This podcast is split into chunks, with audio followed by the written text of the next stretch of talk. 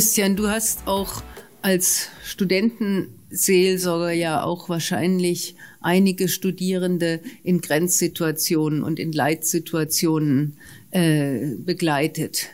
Führt die Verzweiflung, die man in solchen Leitsituationen, wo man wirklich keinen Ausweg mehr sieht, auch zum Zweifel und zweifeln nur gläubige Menschen?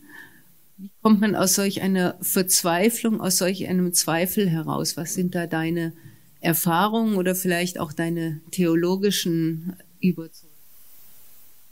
Ja, also sowohl persönlich als auch eben in der Seelsorge äh, erlebe ich das schon auch, dass gläubige Menschen diese Frage des Warum oder auch diesen Zorn, diese Wut äh, vielleicht zum Teil an sich selbst richten, aber auch an Gott richten. Und die Bibel ist voll davon, äh, vielleicht nicht ganz von der ersten Seite, aber doch sehr viel mittendrin bis zum Schluss, äh, wo diese Frage gestellt wird, warum und wie lange noch und wann hört das auf?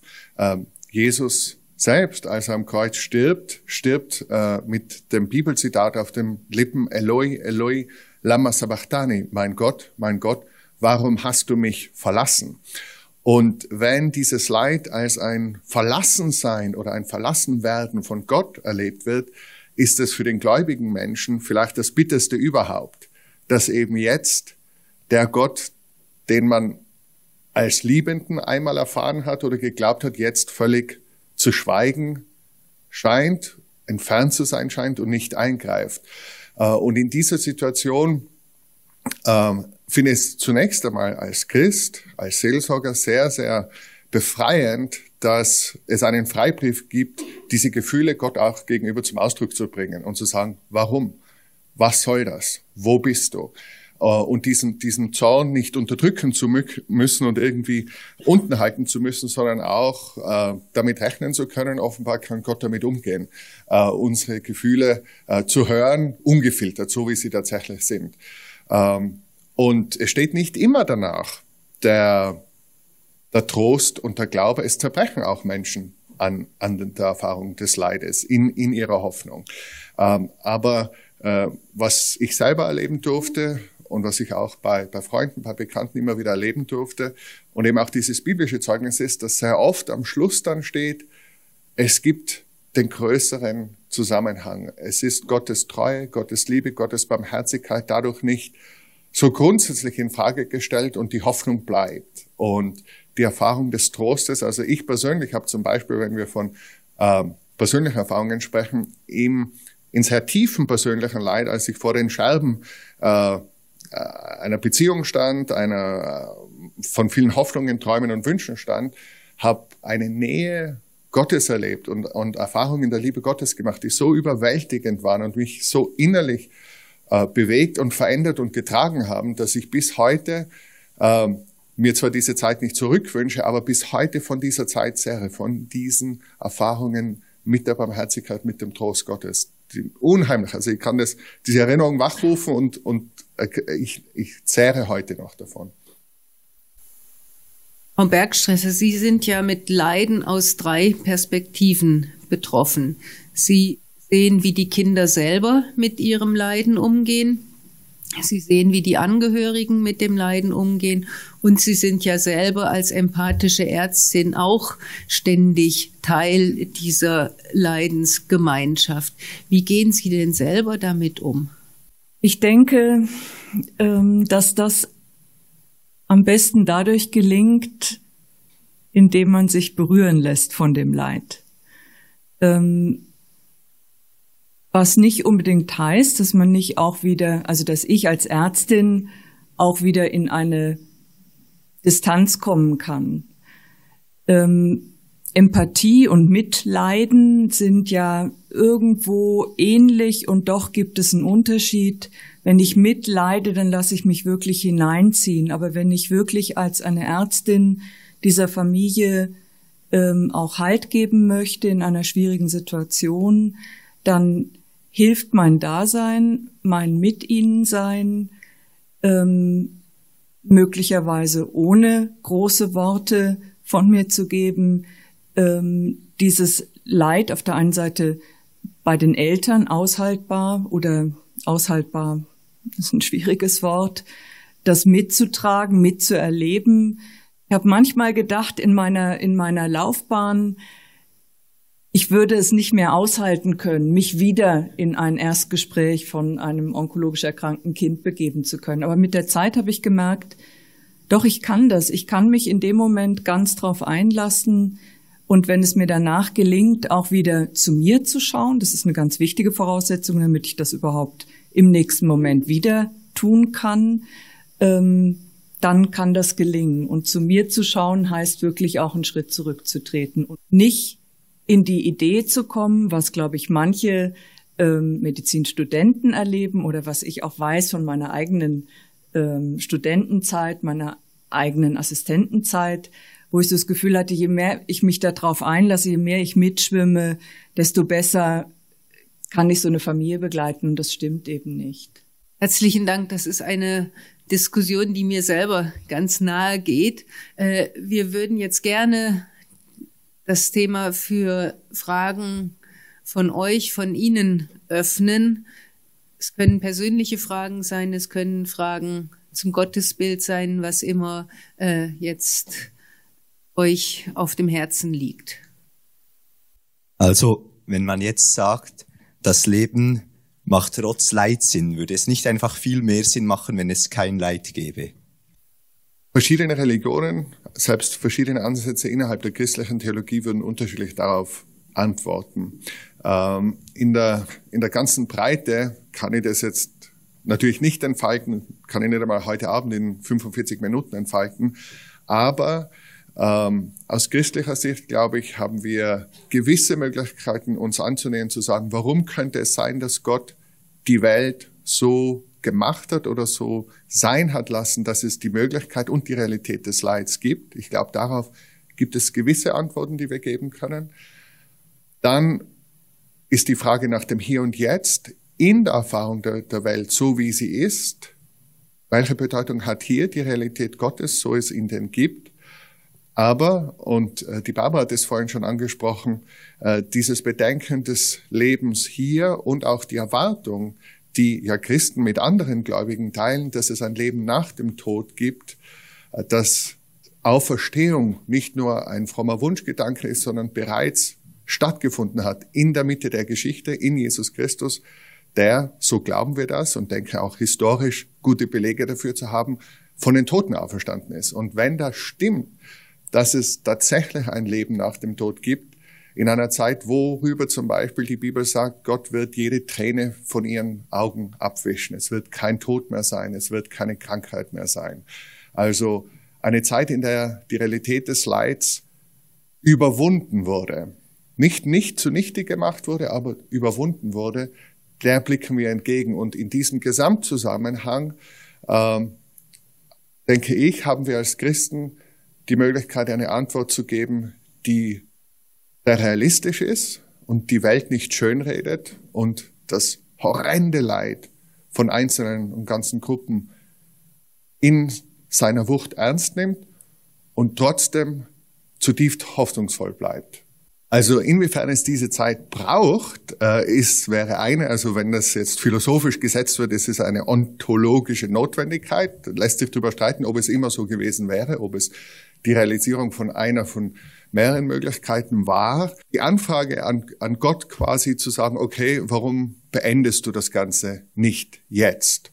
Äh, ein nur ein Denkanstoß dazu, und ich werde das, es tut mir leid, ich möchte nicht das jetzt als Werbung für den Abend missbrauchen, aber es bräuchte wirklich mehr Zeit. Aber ein Gedanke wäre, wenn Gott tatsächlich das Leid beendet hätte, dann hätte es uns, so wie wir sind, würde es nicht geben. Also wenn das vor einer Generation dieser Wunsch erhört worden wäre, so wie wir uns verstehen als Kinder unserer Eltern, als Kinder unserer Zeit, als auch Produkte unserer Erfahrung, uns als solche, wie wir Identität begreifen, durch unsere Geschichte, Erfahrung, durch die Genetik, hätte es nicht geben können. Also zumindest ein denkbarer Grund wäre, dass Gott, aus welchen Gründen auch immer, dich wollte, mich wollte, uns wollte. Und dass das Grund genug war, die Aufhebung des Leids zumindest ein Stück weit noch hinauszuziehen. Das wäre ein möglicher Gedanke. Kann man das Thema Leiden mit dem Thema Freiheit verbinden? Ihrer Meinung nach? Ich meine, ein bisschen provozierend.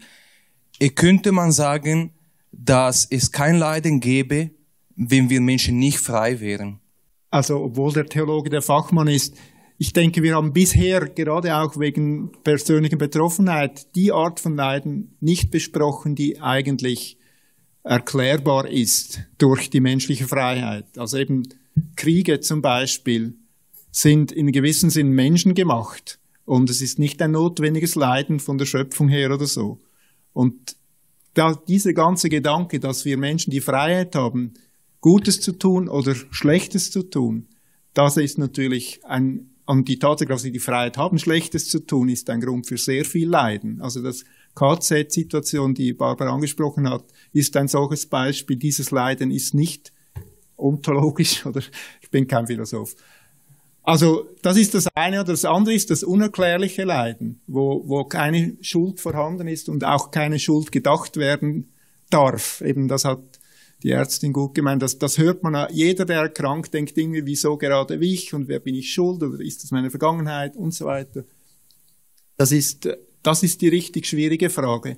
Die Tatsache, dass wir Freiheit haben, Schlechtes zu tun, darum sehr viel Leid auf der Welt ist, auch strukturelle Gewalt, Armut, all diese Dinge, das ist, das ist noch das leichter Erklärbare für mich. Wir finden uns oft in einer Situation, wo man schon einen Unterschied machen kann, also wo man helfen kann. Es gibt immer noch Grenzen, also wir können nicht der Welt ähm, retten, die Welt retten. Also, wo können wir, wie können wir Grenzen setzen ohne, ohne diese äh, Schuldgefühle?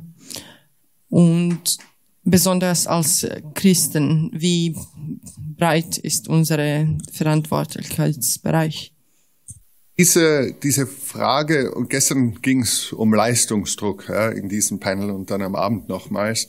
Ähm, Theoretisch könnte man immer noch mehr tun. Also bis man nicht 24 Stunden durchgewacht hat und zur Verfügung stand, um Menschen zuzuhören, für sie zu beten, sie zu unterstützen, sie zu betreuen, wäre theoretisch immer mehr möglich.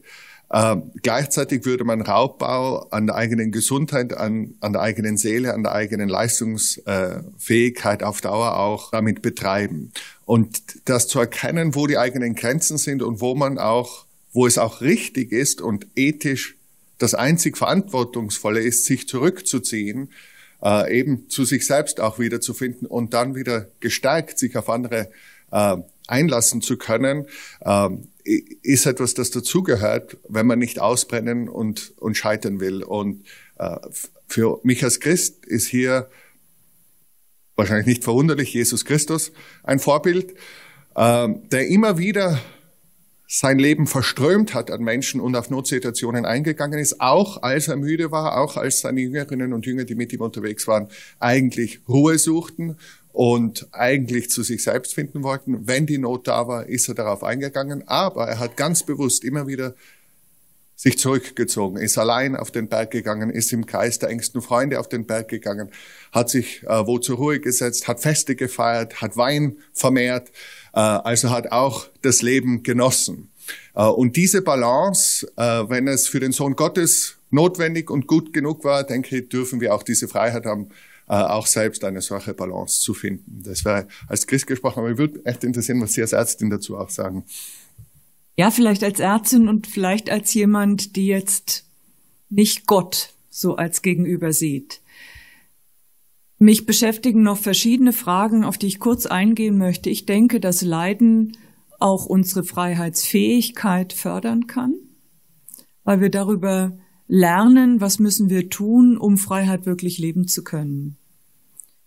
Und genauso kann Leiden auch zu Persönlichkeitsentwicklung führen. Man hat zum Beispiel gefunden, dass ähm, eine Weiterentwicklung im Sinne eines Personal Growth, also eines Wachstums des Ichs, einer Stärkung des Ichs, dann stattfindet, wenn jemand Leid erlebt hat und nicht unbedingt, wenn wir quasi leidlos, sorglos an der Oberfläche ähm, entlang flirren. Bezüglich der Frage, wie weit sollten wir uns einlassen, möchte ich gerne ähm, den Psychiater Winnicott nennen, der für Mütter das Bild des der Good Enough Mother gebildet hat. Also die Mutter, die gut genug ist. Und dieses Bild ist mir eigentlich erst vor zehn Jahren oder so wirklich bewusst geworden, wo ich gedacht habe, genau das muss ich eigentlich auch können. Das ähm, nimmt das auf, was Sie gesagt haben. Good enough heißt, ich leiste das, was ich leisten kann und kann aber nur am nächsten Tag auch wieder so viel leisten, wenn ich zwischendurch mich auch erholen kann. Und deshalb dieses sich aufopfern, also wirklich im wahrsten Sinne des Wortes, irgendwie sich völlig verströmen, was manche junge Assistenten tun und nicht mehr abends nach Hause gehen können, sondern irgendwie das Gefühl haben, sie müssten jetzt die Pflege in der Nacht noch übernehmen, die können das am nächsten Tag nicht mehr. Und von daher denke ich, ist diese Abgrenzung extrem wichtig. Und gleichzeitig gehört auch dazu, nicht wegzuschauen über das, was an Leid vorhanden ist. Das ist Leid, was wir im Moment an allen Ecken haben. Ich denke, auch ein Land wie die Schweiz muss sich mit, mit der Flüchtlingsfrage auseinandersetzen. Deutschland wird das jetzt ja zum Teil beobachtet, dass diejenigen, die dann in einer ersten Euphorie sich wirklich verausgabt haben zu helfen, jetzt in so ein tiefes Loch kommen. Und die Frage ist, wie kann man diese Flüchtlingshilfe, auch das freiwillige Engagement so gestalten, dass die Leute nicht ausbrennen dabei, sondern selber die richtige Balance finden. Ganz wichtiger Punkt. Frau Bergstresser, Sie haben ähm, ziemlich am Anfang erwähnt, dass es in der Schweiz oder in der wohlhabenden Schweiz kein Konzept gibt, um damit umzugehen, mit wenn Kinder Leid erfahren. Haben Sie da irgendeine Idee, was so eine Idee wäre dazu? Also ich habe gesagt, nicht was man tun könnte, damit das Leid nicht entsteht, sondern was man tun kann, damit nicht zusätzliches Leid auf die Familien zukommt. Und ich denke, dazu gehört, dass ein Vater, eine Mutter, die berufstätig sind, nur eine begrenzte und ähm, lächerlich kleine Zahl an Tagen zur Verfügung haben, um für ein krankes Kind zu schauen. Wenn ein Kind über Jahre hinweg schwerst krank ist, dann ist es vorausprogrammiert, dass diese Familie sich erschöpfen wird. Und ich denke, dass es ähm, politisch organisiert werden muss, dass eine andere Entschädigung für Eltern entsteht und dass vor allen Dingen auch Stiftungen, bis sich politisch etwas tut, ähm, zum Beispiel Lohnausfall auch erstatten müssen. Das ist eine Hilfe, die konkret ist. Aber wenn man Stiftungs ähm, anschaut, dann ist genau der Punkt immer ausgeschlossen. Lohnausfall wird nicht erstattet. Sprich, wir müssen irgendwie Umwege finden, wie wir diese Familien, die effektiv über Jahre hinweg das erleiden und da gehören insbesondere auch die Migrationsfamilien dazu, die letztendlich sozialhilfeabhängig werden. Ich würde jetzt gerne allen auf dem äh, Panel noch einmal die Chance für ein Schlussstatement geben und ich fange bei Christian Hofreiter an. Ja, also mich freut, dass wir uns die Zeit genommen haben, uns mit Dingen auseinanderzusetzen, über die wir an und für sich nicht gerne nachdenken, weil sie eher das Potenzial haben, unsere Stimmung zu senken als zu fördern. Wer denkt schon freiwillig gern über leidende und sterbende Kinder nach? Äh, gleichzeitig ist es einfach die Realität, die zum Menschsein dazugehört. Deswegen freut es mich, dass wir darüber gesprochen haben und ich hoffe, dass Anregungen dabei waren aus unserer persönlichen, aus unserer professionellen Erfahrung, die existenziell relevant für Sie, für dich sind. Und äh, es gäbe noch vieles zu sagen. Ich selber habe noch die Chance, ein bisschen mehr zu sagen, aber ich hoffe, dass es eine Anregung war und dass sie wirklich letztlich zu diesem Personal Growth, also zu, zu diesem inneren Erstarken äh, und, und sich entwickeln beitragen kann für alle, die hier waren. Nur ganz kurz, ich denke, dass Leiden nicht nur etwas mit was Defizitärem zu tun hat, das passt auch in diese Personal Growth Idee hinein, ähm, sondern dass wir genauso wie das Frankl getan hat oder wie das Antonowski getan hat, dass wir wirklich mit den salutogenetischen Gedanken, nämlich was steckt in den Menschen drinnen, wie können wir ihnen auch helfen, gegen den Strom zu schwimmen oder in einem unruhigen Wasser zu schwimmen. Ähm, ich denke, das ist unsere Aufgabe, egal welche Rolle wir in welcher Gesellschaft auch immer spielen. Ein Schlusswort. Ich, ich rede gerne als Christ und erkläre Dinge und das ist ein Thema, wo ich dann Dinge nicht mehr erklären kann. Für mich ist Gott immer noch der liebende Vater. Das einzige christliche Gebet, das alle Konfessionen kennen, beginnt ja mit unser Vater. Der Vater, der nichts Schlechtes für seine Kinder will. Und das glaube ich. Und trotzdem merke ich auch, das Bild vom Vater hört irgendwo auf, weil Gott ist noch viel mehr als nur ein Vater. Er weiß viel mehr, als ein menschlicher Vater über seine Kinder weiß. Das glaube ich trotzdem leiden. Eine meiner Erfahrungen ist, dass Leiden und vor allem auch der Tod in unserer Gesellschaft hochgradig tabuisiert werden. Und eine der Beiträge, den ich versuche zu leisten, ist, dass ich auch das Gespräch dazu ermögliche, dass ich nicht diejenigen, die plötzlich in solch einer Leidenssituation sind, isoliere wie die meisten anderen, weil sie nicht wissen, wie sie damit umgehen sollen, sondern dass ich versuche, das Gespräch zu suchen und zu pflegen. Das ist so einer meiner kleinen Beiträge in meinem Umfeld. Und ich denke, das war auch die Absicht jetzt von unserem heutigen Panel und ist die Absicht von dem heutigen Abendvortrag, der noch folgt, dass wir über diese Erfahrungen ins Gespräch kommen. Das waren spannende Gedanken. Ich glaube, es lohnt sich noch mal kurz drüber nachzudenken.